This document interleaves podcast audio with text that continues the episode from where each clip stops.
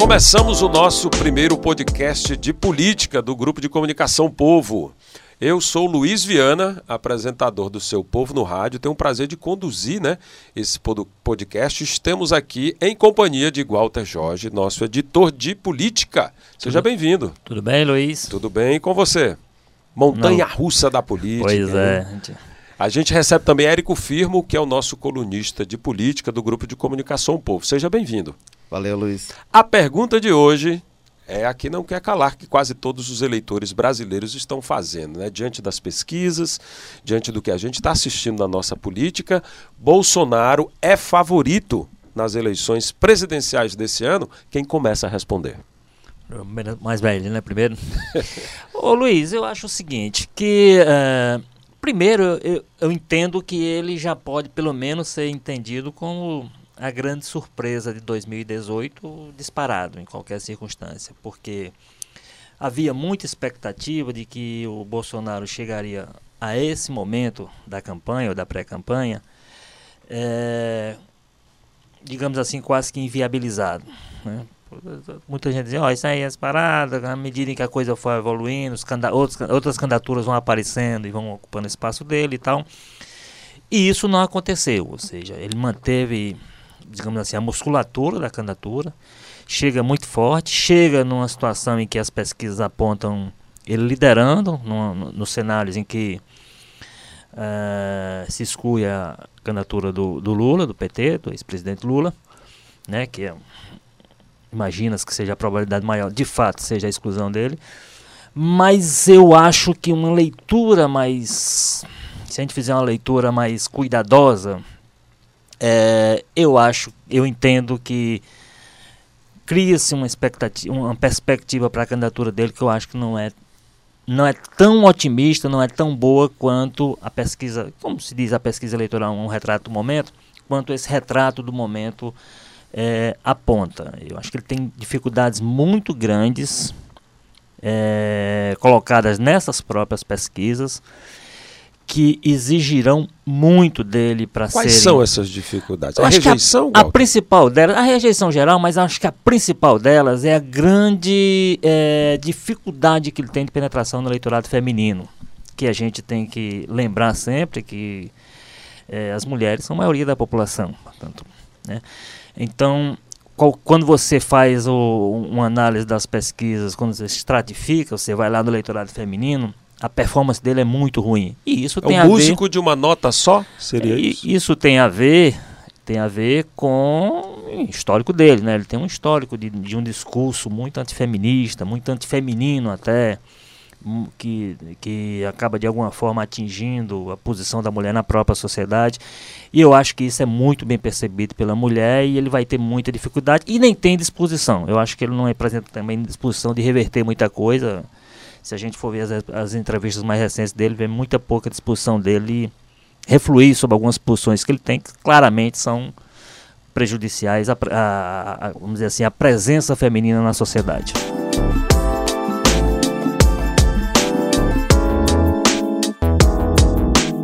Outro desafio dele, Érico, seria talvez essa coisa do monotemático, talvez reduzido a poucos temas. Você considera isso um desafio para Bolsonaro? É, ele tem uma dificuldade muito grande de entrar nas questões mais importantes de um governante. Ele transita da forma dele, não, não diria que seja bem, mas ele transita com alguma intimidade na área de segurança pública. Ele é alguém do exército, ele não é um profissional de segurança pública, ele fala de arma. O discurso dele é meio que de deixar a população se defender, né? É a população que cuide de resolver, porque o Estado não vai garantir isso. Não sei se é uma boa ideia. O faroeste ficou para trás há, há, mais de século e não deixou saudade. Agora, quando você vai para a área de educação, de saúde, é, é, é desenvolvimento social, desenvolvimento regional, economia, meu Deus, é um, uma aridez é preocupante. Ele, ele tem um posto de piranga para resolver os problemas Pois dele. é. Cultura. Cultura. É gravíssimo o que o Walter fala, a gente ri, mas é muito grave essa situação, né? Até para explicar para o ouvinte, ele falou exatamente isso quando foi perguntado de política. Ele disse: Não, não preciso Sobre saber. economia, de, né? De economia, É. obrigado pela correção. De economia, eu não preciso entender de economia. Eu tenho um economista, vou lá, que é o meu posto É meu piranga posto piranga, particular. próprio chamou. muito grave. Pois é um é. economista, aliás, de altíssimo nível, Claro, né? aqui, como ele se sujeita a isso, né? Então aí, Luiz, é como se a gente estivesse votando num candidato e elegendo o economista que ele escolheu. E, e aí, porque uma coisa é, ele até fala, não precisa entender com profundidade de economia, mas precisa dar diretriz. A economia é a área mais central de um governo federal. É a economia que vai dizer se vai ter dinheiro para a saúde, vai ter dinheiro para a educação, vai ter dinheiro para a segurança, inclusive. Então, o que vai garantir recursos para essas áreas, o que vai gar- garantir a saúde administrativa dessas áreas é a economia e o presidente tem de ter um rumo, tem de dar um rumo para isso. Aí você vai ter alguém que você vai entregar, você vai como se você eleger, ele vai ser tão poderoso como o Bolsonaro, talvez mais, Bolson- mais importante ainda, mais poderoso ainda, por se, se, ele, se o Bolsonaro for eleito, porque ele vai administrar o coração do governo. O Bolsonaro vai ficar fazendo bravata, é, pelo que ele dá a entender. Cria, né, Érico, um fator de, é mais um fator de instabilidade muito grande, né? Quer dizer, na- na- na última entrevista no Roda Viva isso foi posto para ele, assim, você tem que se entender até o final do ano. A, a sociedade tem que rezar para você não se desentender com o seu posto de piranga, no caso o economista é. Paulo Guedes. Se ele for demitido, Pois o é, Paulo ou não- Guedes, ou- vai ficar ref- alguém vai ficar refém de alguém aí, ele vai né? chamar o posto Shell, talvez, o outro.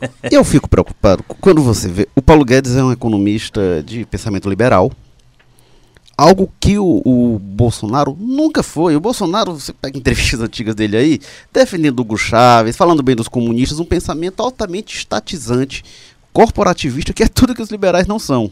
E aí, quando eles se aproximam, o Bolsonaro percebe que ele era o economista conservador que estava aí à mão, e aí o Bolsonaro vê como conveniente trazer, não, essa pessoa vai cuidar de mim, vai ser a pessoa que vai dar confiança para os mercados, enfim. Mas aí, o Paulo Guedes também dá sinal de que vê no Bolsonaro alguém de que ele pode se aproveitar, alguém extremamente popular, para ele estar por trás com eminência parda. É muito perigoso esse tipo de coisa. É muito perigoso você ver um, um pensador, um intelectual que acha que vai tirar proveito da popularidade carismática, da, da- da- da personalidade carismática, popular, que é o Bolsonaro. Olha, isso acho difícil dar em coisa boa. Apesar disso, Luiz, o Bolsonaro se coloca como uma alternativa viável. Ele, ele chega a essa altura como alguém viável. A gente não teve pesquisa recentemente, é, mas um dado que eu acho muito sintomático é que, até hoje, quem liderou as pesquisas de opinião no mês de agosto venceu a eleição. Nenhum candidato de 89 para cá chegou na liderança das pesquisas no mês de agosto e perdeu a eleição. Claro que tem uma diferença crucial, que essa é a primeira eleição que em agosto ainda não começou a campanha. Né?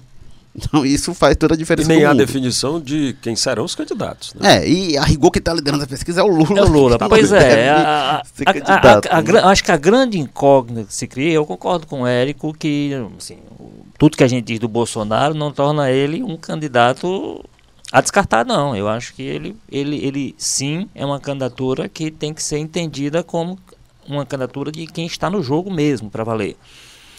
Agora, a gente tem essa grande incógnita que é a questão do PT. Porque, a rigor, como foi dito aqui, quem lidera as pesquisas, você faz um cenário com o Lula, quem lidera é o Lula.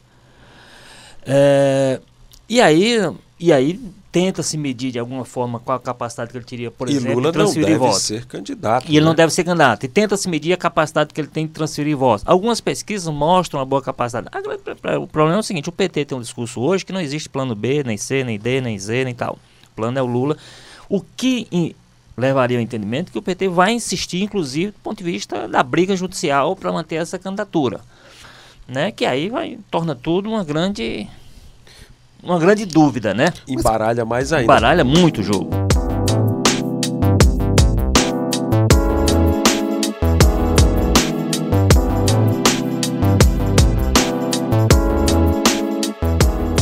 Me permita só voltar um pouco aqui para o cenário Bolsonaro, né? A gente começa nosso podcast perguntando se Bolsonaro é o favorito para ser presidente do Brasil.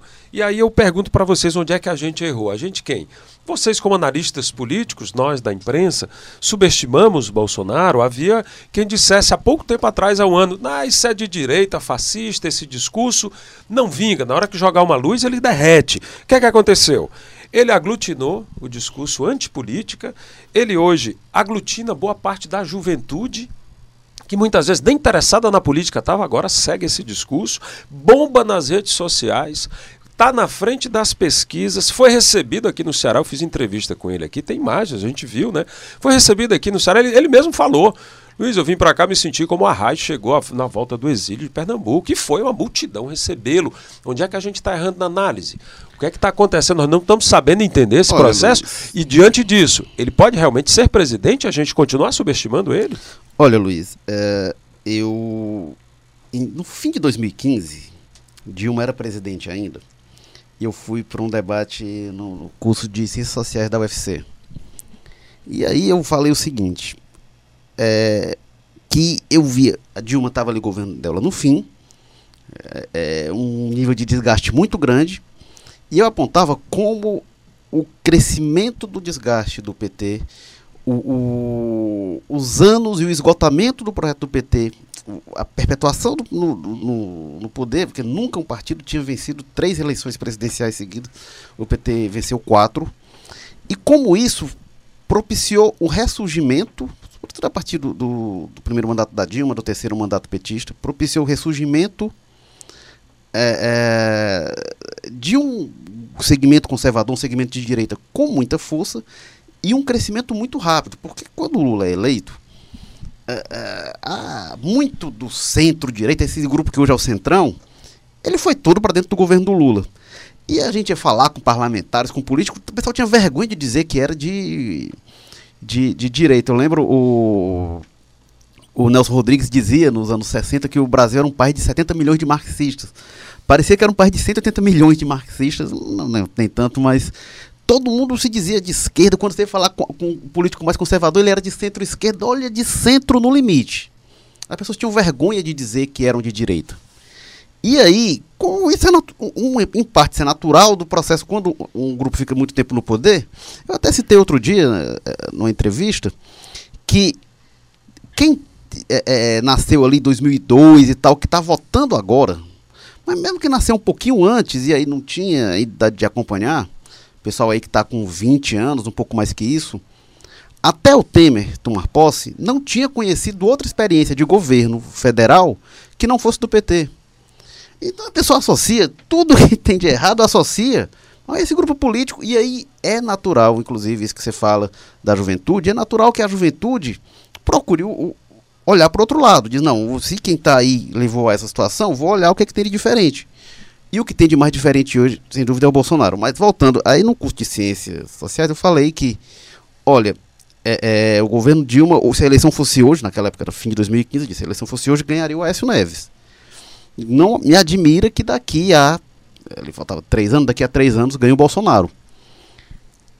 E todo mundo das redes sociais começou a não, calma, que no, no, no, Bolsonaro não vai, não é viável, a sociedade brasileira não tolera esse tipo de coisa, não vai aceitar esse, um personagem como ele.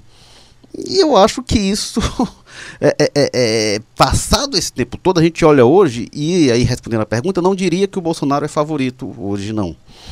Mas ele é um dos favoritos. Eu acho que ele é muito viável e acho que não vai ser de assustar. Eu lembro quando, quando o, o Trump foi eleito nos Estados Unidos, eu estava viajando e aí estava num, num hostel em, em, Praga, na República Tcheca. E aí na noite anterior eu tinha comentado, um amigo que estava viajando comigo, que olha e tal, como é que tá a eleição. E aí no outro dia, ia, tudo que estava lendo e tal, dizia, olha, não, o Trump não vai, não vai dar o Trump. E semanas antes o Trump estava sendo dado como carta fora do baralho, os republicanos abandonando, enfim. E eu lembro desse meu amigo me acordando, ele puxando diz, bora, levanta. E eu, ah, peraí, dormi mais um pouco, ele diz, é, acorda que o Trump ganhou. E eu dei um pulo da cama. E eu imaginei que ele estava brincando e quando fui ver não era verdade. É, e às vezes a gente é, acredita que algumas coisas não são possíveis e se mostram possíveis, né? É, o... Alguns anos atrás, na eleição de 2002, o Ciro falou coisas que custaram a ele a eleição. A gente estava discutindo até é, na redação outro dia. Se fosse hoje, era capaz daquelas coisas que eles dizem que soavam absurdas, darem voto para ele. Porque coisas que antes os candidatos tinham vergonha de dizer, que tiravam voto, hoje está dando voto. É, agora, é, assim, eu, eu acho que a gente pode sim atribuir uma parte a, a que o Érico fala aí da questão do, dos anos PT e do, da decepção que muita coisa causou e tudo. Agora acho que tem outros aspectos. Um ele já citou aí. A gente tem um fenômeno mundial, quer dizer, a, houve essa mesma coisa nos Estados Unidos, quando o Trump, com a loucura que ele dizia e fazia, ah, está aí quando a campanha acontecer. Tanto que mas também na Europa, na América tanto Latina. Que houve algum, é, países, tanto né? que houve algum momento que se diz o seguinte, que a eleição americana estava sendo decidida entre a Hillary e o Bernie Sanders. Quer dizer, quem uhum. dos democratas ganhasse, quando a Hillary tornou-se candidata, agora é mais certa ainda que o candidato democrata, porque fosse o Bernie Sanders, ainda era uma pessoa de linha socialista e tal, podia assustar a sociedade americana e isso levava para o Trump. Mas a Hillary disse, não, ela já é uma pessoa de establishment, então a eleição está resolvida. E deu Trump. É, e hoje, na, na, nos Estados Unidos, se discute inclusive nessa linha, onde é que a gente errou, porque a gente não soube avaliar isso, não soube prever e tal. Eu acho que no caso brasileiro, além de, além de a gente estar tá nesse, nessa, nessa, nessa realidade global, que hoje interfere muito, o que acontece lá, acontece aqui com alguma. Até porque os, os instrumentos acabam sendo muito parecidos de propagação e tal. A gente tem, no caso brasileiro, tem uma coisa que mais do que os anos PT, e aí um pouco resultado disso, mas a gente um, teve um desmantelo da política mesmo, quer dizer, a, a Operação Lava Jato, um, uma bomba na política. Aí, nesse sentido, eu acho até meio é, contraditório que o Bolsonaro se apresente, sendo um deputado há vinte e tantos anos, quase 30 anos, que ele se apresente como alguém que vem de fora do sistema. Novidade. O, é o Trump não. O Trump Pode era, ser incoerente, mas assim é a leitura que o A leitura faz, faz é, né? mas é uma leitura que eu acho que é incoerente que ele não é nesse corrupto, sentido, assim. São, é, que é, mas é, é, mas aí o, quando se vai para a produção dele também se justifica também porque é um deputado absolutamente inoperante, né? É, como deputado. Então, é, mas foi lá. Então é esquisito que ele seja apresentado é, com, essa, com essa perspectiva. Agora, eu insisto em dizer que é o seguinte: por mais que ele seja viável, e é, por mais que ele se apresente forte, surpreendendo a gente a essa altura, como o Érico disse, as portas, quem chega forte a essa altura tende a entrar na campanha forte e seguir forte, não necessariamente para ganhar, mas à medida em que há uma massa crítica, há um, há um grupo de fanáticos em torno do, do, do, Bolsonaro, então esse pessoal, o que ele diz, e aí vai nessa linha do, do, que o Ciro acredita, quer dizer, hoje as pessoas querem mais verdade do que conteúdo, quer dizer, se elas acreditarem que o que você está dizendo, está dizendo com convicção, com verdade. E sobre isso não se pode dizer outra coisa dele, quer dizer, o que ele defende, defende como, como verdade que ele acredita, mesmo que seja absurda muita coisa que ele defende, mas então as pessoas querem isso dele, eu quero que você tenha verdade, e, e isso tem. É, mas o que ele o, é muito vazio, é, é muito despreparo que ele apresenta. Você vai pôr. E aí, à medida que ele fosse expondo. Você acha que a entrevista campanha, do Roda Viva expôs isso? Expôs, as pessoas fizeram essa que a leitura? presença dele, tanto que havia uma decisão da, da, da campanha dele, que eu não sei se vai ser mantido, de expor o mínimo possível nas campanhas, inclusive debates, essas coisas, ele vai pensar muito em ir, porque há esse problema, quando você tenta, o que é que se espera do governo Bolsonaro? Ninguém sabe o que esperar, porque não sai nada do que ele... Aí tem um, pergunta o posto de piranga, que aí ele vai ter que encontrar um posto de piranga para economia, para saúde, como ele já tem para economia, vai ter que ter um para saúde, para educação, para todas as outras áreas que demandam resposta de quem vai governar o país.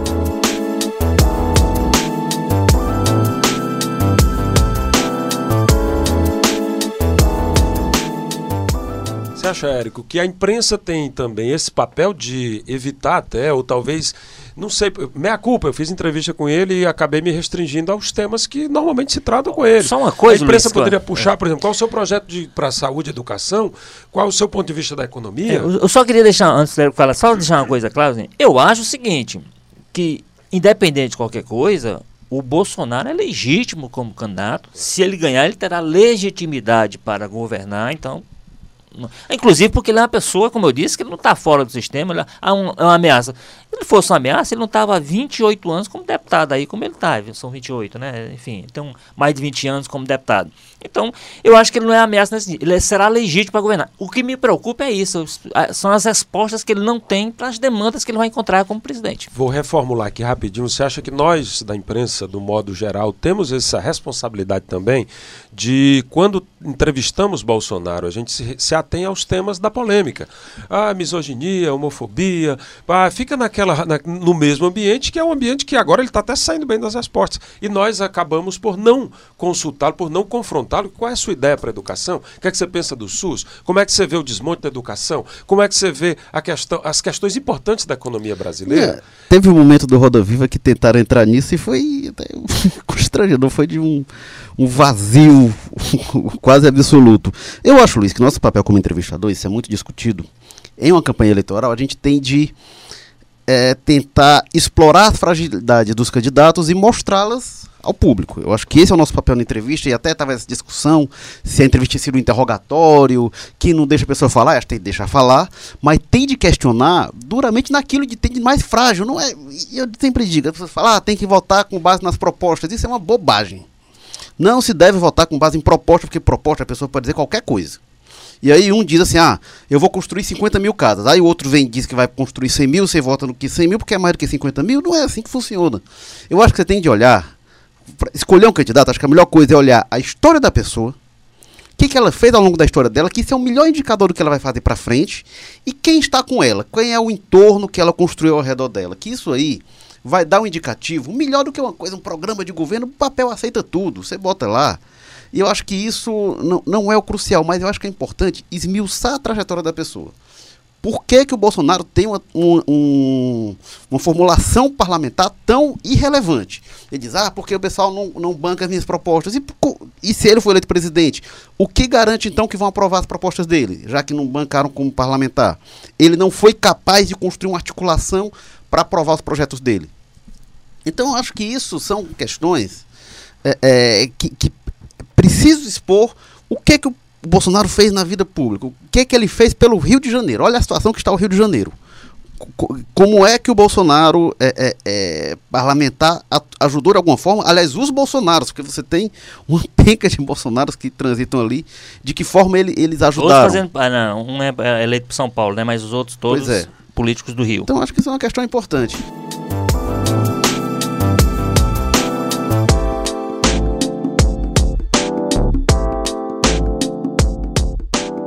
Agora uma questão que o Érico falou aí, que a gente acaba, acabou até não, não, não explorando até agora, que é outro, outro ponto de fragilidade dele, fragilidade tanto do ponto de vista da candidatura, está se demonstrando, como seria uma fragilidade aí mais preocupante do ponto de vista de um governo Bolsonaro, que é essa questão do isolamento, que é a falta de poder de, de articulação que ele tem. Dizer, a gente está vendo o problema que ele está tendo aí, ele praticamente não tem alianças. Né? Não tem tempo de TV. Não tem tempo de TV, não tem partidos, não tem aliança. Não tem prefeitos, governadores. Recebeu algumas negativas, inclusive de partidos. E recursos é. também, né? Então tem uma, tem ele uma entra desidratado. Agora ele fala que nas redes sociais ele vai compensar isso. Pelo desempenho que ele tem. Ele é o grande líder como político das redes sociais. É, sem dúvida. É quem melhor domina esse ambiente. É. Vocês não acham que ele, ele pode, através das redes sociais, compensar isso? A, a, a, questão que eu vejo aí do isolamento que me preocupa mais na perspectiva de um governo do que na perspectiva de uma candidatura, porque a candidatura pode su, suplantar isso com a sua força é, carismática do candidato, uma série de aspectos aí que podem ser compensados. Mas para um governo, não. Ele até disse quando, quando perdeu a queda de braço sobre a questão do Centrão, que ele também chegou a disputar isso aí é, com o Alckmin, ele disse, não, mas ali dentro do Centrão, o Centrão tem aí em torno de 200 votos, não sei se chega a isso, mas é em torno disso, ele disse 40% vota comigo, né? Votaria no governo, tanto que ele disse, olha, eu, eu não seria irresponsável de pensar em chegar ao governo se eu não tivesse uma, uma base de sustentação no qual acreditasse. É, mas ele, ele, ele, ele, é, essa falta de articulação dele, porque a gente, a gente teve um exemplo no Brasil de uma pessoa que vinha da política, inclusive, e que teve essa dificuldade, que foi o Colo de Mello, que o governo acabou sendo um desastre muito em função da falta de a, tal da governabilidade. Da governabilidade. Né? A Dilma também pagou um, um, um, pouco o preço disso, porque ao contrário do Lula, que tinha sua tinha seu estômago para tratar de política, ela tinha menos e aí também pagou um preço por isso que se atribui a isso. Então, e foi gastando, né? Foi, foi corroendo. À medida que o governo foi avançando, ela é. foi perdendo. Pois é, então assim, se ele tem esse discurso, se ele tem essa. Se, se, é, se ele é um apolítico, antipolítico, como ele gosta de se pronunciar, e ele vai lidar com um congresso que a sociedade, o eleitor, oferecer para ele. Ele não pode inventar um congresso. Mas a gente tem né? surpresas né? sobre isso, né, Gota? O é. último que falou que era antipolítico foi o Dória em São Paulo, que se mostrou, se mostrou. bastante antipolítico. É outro, né?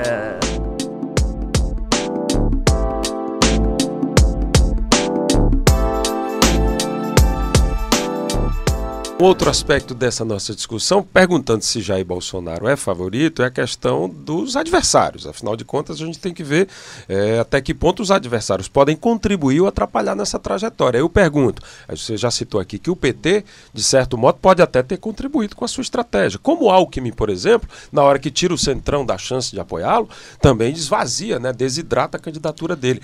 Olhando o cenário para quem está em volta dele, quem pode mais contribuir e quem pode mais atrapalhá-lo? Luiz, eu acho que quando a gente olha para os adversários, a gente é, é, pode ser um, um, ponto a favor do Bolsonaro. E sobretudo quando a gente fala de aliança, de tempo de TV, que, como é que está nas pesquisas? Tem o Lula, né, que não deve ser candidato, aí vem Bolsonaro. Abaixo do Bolsonaro vem a Marina, que tem é um partido tão pequeno, menor ainda, com tão poucas alianças quanto, tão pouco tempo de TV quanto. Então vem quem vem mais perto ali do Bolsonaro nas pesquisas. Mais abaixo vem o Ciro, que tam, tentando aliança, teve perto de vários, mas ainda não conseguiu emplacar nenhuma. Tem um partido médio, já não é tão pequeno, mas já vem bem abaixo. E mais abaixo ainda vem o Alckmin, que aí tem uma grande estrutura e tal. E aí quando as pessoas olham, olha assim, não, Bolsonaro, não, não vai ganhar. Aí vem a Marina, não, já teve tantas eleições e tal, a Marina não ganha não, do jeito dela. O Ciro, não, o Ciro sempre acaba fazendo besteira, não ganha. O Alckmin, não, olha como é que está o PSDB. Alguém vai ter que ganhar vai ter um presidente. Então, todos eles, quando a gente olha, parece que é improvável que um deles ganhe. A questão que vai pesar, se a gente for olhar pelo, pela perspectiva tradicional da política, e o mercado reagiu assim nas últimas semanas, quando o Alckmin fechou com o Centrão e tal, pelo jeito que sempre se fez política de 94 para cá, o Alckmin seria o favorito. Embora na pesquisa ele esteja lá embaixo, quando você vê estrutura, tempo de TV, aliados, governadores e tal, o Alckmin seria o favorito. A questão é, essa campanha é mais curta do que qualquer outra que houve antes e a gente. É, qual o efeito desse terremoto que a gente teve na política desde a Lava Jato nos últimos quatro anos? De que forma isso reestruturou? Será que o que sempre valeu, a forma como o eleitor sempre olhou para as eleições, como sempre escolheu o candidato, será que ela se mantém hoje? Em que medida ela mudou? O que é que se deslocou? Se for pelas regras que sempre valeram, é, o Alckmin certamente vai pelo menos para o segundo turno. O Ciro falou isso, né? Que o Alckmin vai che acabar chegando no, no segundo turno. A questão é, será que o que sempre valeu continua valendo? Será que, que a, o velho sistema político vai continuar a preponderar ou a gente vai ter outras regras? Lembrando que a última vez que a gente teve uma eleição que não obedeceu isso foi em 89. Né? 89 foi uma eleição que foge de tudo que a gente viu até hoje. A chance do Bolsonaro é de a gente viver um 89 em 2018. É, o, a gente tem, de fato, com relação a 2018, a gente tem que esperar ainda um tempo para ver como é que essas mudanças que aconteceram. A gente tem a mudança, por exemplo, muito importante do dinheiro, né? A gente vai ter muito menos dinheiro circulando, a gente não vai ter aquelas campanha super estruturada. dizem que, que vai tinha. ter mais dinheiro no Caixa 2. Caixa 2, mas o dinheiro foi mais. Né? Pois é, mas antes havia o, muito dinheiro no Caixa 1 um né? e o dinheiro do Caixa 2. Hoje, se você tiver muito dinheiro, vai ser só pelo Caixa 2, porque o Caixa 1 um vai ser um dinheiro mais Deve curto, limitar, né, mais né? curto. Deve limitar a ação do, dos partidos. Então, assim, o impacto disso, a gente só vai conseguir medir claro. parte dele com os resultados aparecendo, né? Com a campanha acontecendo. É uma campanha mais curta, que isso também, também, é, o tempo né? de campanha é mais curto, portanto, o, o fato de ter menos dinheiro se justificará também nesse aspecto. É, a gente tem esse, esse, esse. Na verdade, se, se imaginava que a gente teria hoje um cenário pro, muito mais pronto para as novidades na campanha e não é o que está acontecendo. O espaço está muito ocupado pelos velhos políticos, pelo menos. Pode até não ser pela velha política, mas os velhos políticos, tanto que as candidaturas são as que estão aí. Marina, Ciro, O Bolsonaro como novidade, sendo deputado há tanto tempo, a possibilidade do Lula, enfim. Então você não tem grandes novidades apresentadas, como o Érico disse, algum desses vai ganhar. Não, assim, não, vai, não vai aparecer alguém fora desse, desse cenário.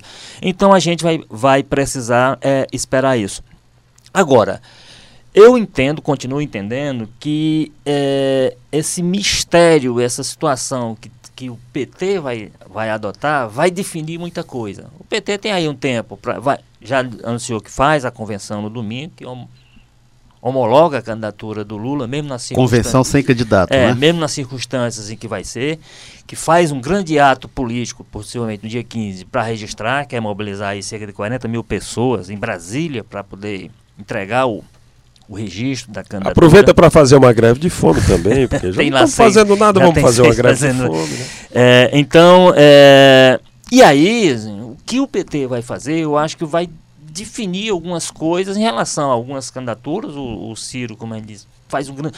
Tem muita gente apostando, tem muita analista apostando, não sei se muito, mas tem alguns importantes apostando, que no final das contas vai, vai, vai acontecer o que vem acontecendo desde 94, ou seja, quando afunilar vai ser PT contra a PSDB. E aí, nesse contexto, o Érico disse aqui, eu concordo. Né? O, o Alckmin, Alckmin passa, a ser, passa a ser o grande, porque se fosse o Alckmin contra o Lula, o personagem Joaquim não. Barbosa diz que pode voltar, que pode aí ser, participar. Vocês acreditam Eu não nisso? acredito, não. Vai ter que chegar de última hora. Eu também acho é. que surgir a essa altura, com um pouquinho tempo que tem de campanha, com uma série de coisas, é um, um, um ele é um personagem muito controverso também, não é fácil de é, lidar mas com quando ele. ele né? despontou, ele seria, ele seria um candidato realmente capaz ele de seria essa novidade, quem diz, exatamente. Que novidade que tem? Nós não temos novidade. Ele seria uma novidade. Agora, eu acho, depois de tudo que ele fez, com as inconstâncias dele, com a própria personalidade, eu acho difícil que ele, nesse momento, ele tenha como se viabilizar. Tá certo? Eu acho difícil.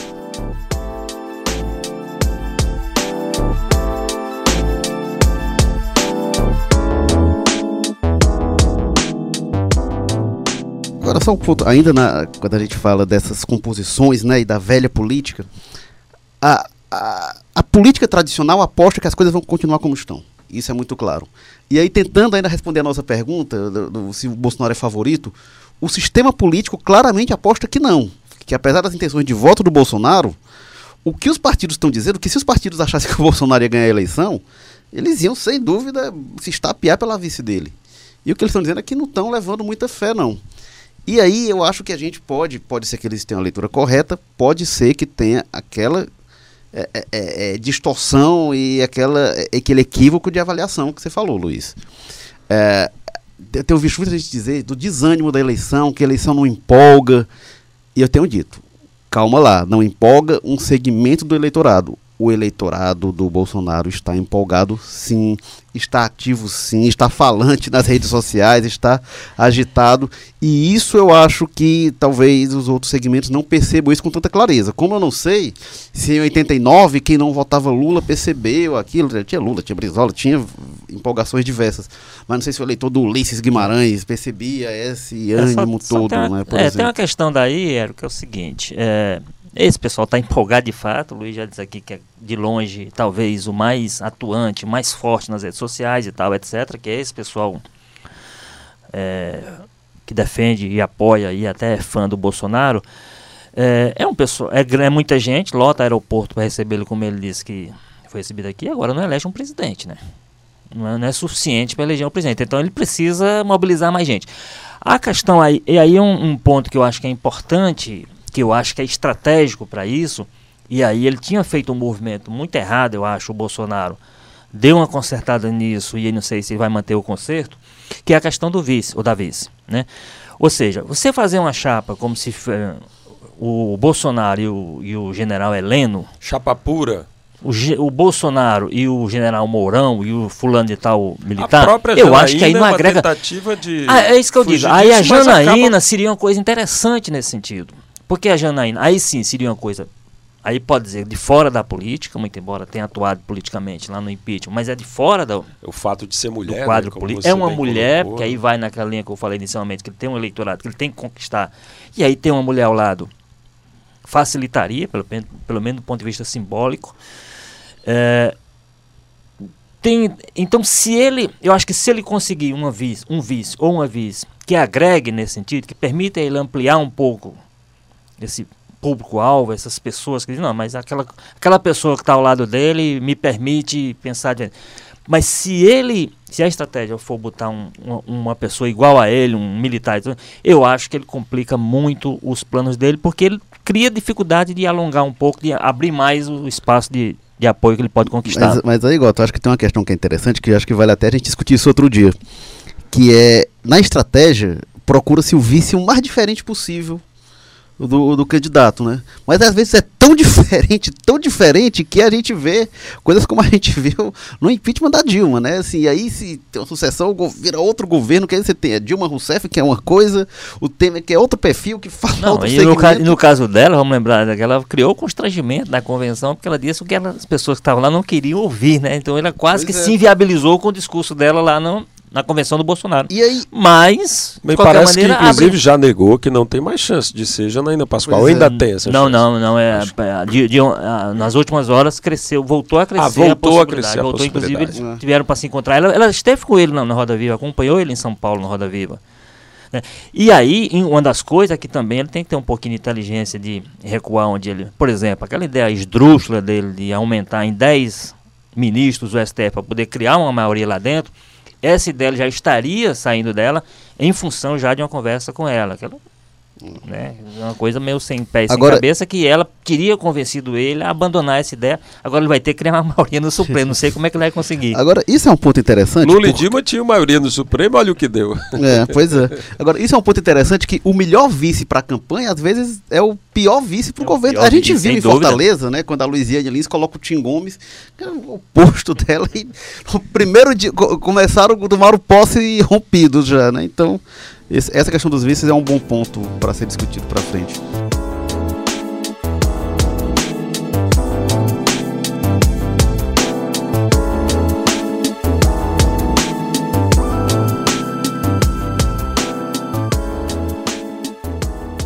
É isso, há muitos questionamentos e acho que a gente vai ficando aqui né, com o nosso primeiro podcast de política do Grupo de Comunicação Povo. Agradeço enormemente. Walter Jorge, nosso editor de política, Érico Firmo, colunista de política do Jornal Povo. Aproveito também para agradecer a equipe né, que fez aqui, ajudou a gente a fazer esse podcast. Com áudio e sonoplastia de Kleber Galvão, né, com a direção, o nosso diretor responsável, Eric Guimarães, e a direção geral de jornalismo, Arlen Medina Neri. A gente se despede aqui, deixando aquele gostinho de quero mais. Voltamos em breve com mais um podcast de política. Obrigado por sua participação. Valeu, Luiz. Até a próxima. Grande abraço para vocês e aí para os nossos ouvintes.